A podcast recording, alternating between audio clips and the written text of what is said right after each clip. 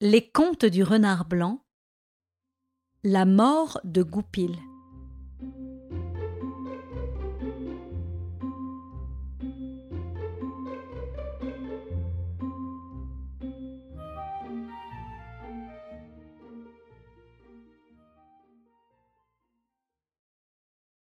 Un jour, en mangeant une cuisse de lapin, Goupil faillit bien s'étrangler.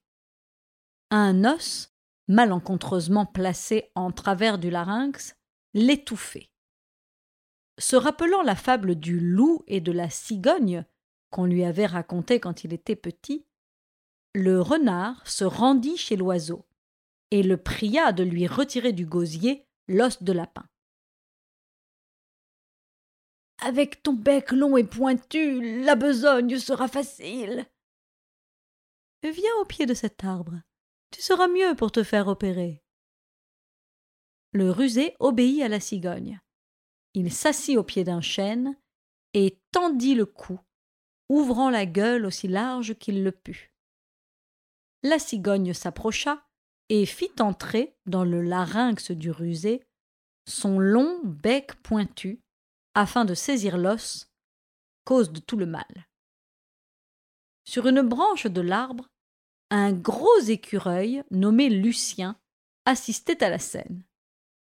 L'écureuil et ses congénères avaient eu souvent à se plaindre des exactions du goupil, qui, féroce à son habitude, n'épargnait ni Lucien ni ses semblables. L'occasion était belle pour se débarrasser à tout jamais du fléau du bois de Gâtine. C'est ainsi en effet qu'on avait baptisé le méchant renard. À cette intention, Lucien grimpa jusqu'à une haute branche. Juste au-dessous, la cigogne fouillait de son bec la gorge du renard. L'écureuil profita du moment pour agir.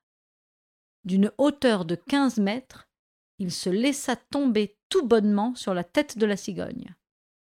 Le coup de l'oiseau pénétra si profondément dans le gosier du renard que le bec atteignit le cœur et le transperça.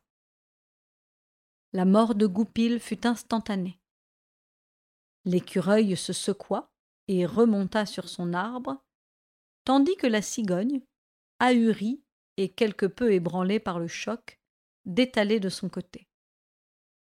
Seul, couché sur l'herbe fraîche, Goupil dormait de son dernier sommeil. Un chasseur le trouva il l'envoya à la ville pour le faire naturaliser par un spécialiste et transformer en fourrure. Il fut, sous cette forme, donné à la fille du chasseur, la jolie Suzette. Un jour que la jeune fille avait placé la fourrure sur la fenêtre, Flambeau s'en empara.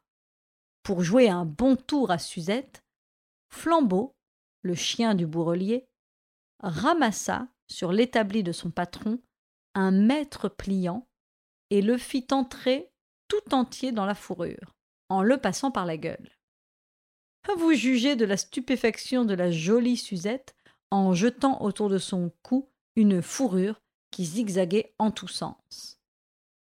Suzette jeta loin d'elle le renard, dont la ligne brisée était du plus déplorable effet. La jeune fille mit l'aventure sur le compte d'une maladie dont la fourrure était atteinte. Probablement, lui dit son père, que ton renard était de son vivant fantasque, désordonné et mal équilibré. Une autre fois, avant de les confier au fourreur, je prendrai des renseignements sur les renards qui me passeront par les mains. Goupil échoua sur le versant d'un talus. Tous les habitants des alentours vinrent le voir, et chacun emporta de cette visite la certitude que le renard, dont la vie avait été si accidentée et si flottante, ne pouvait finir autrement que dans une ligne brisée.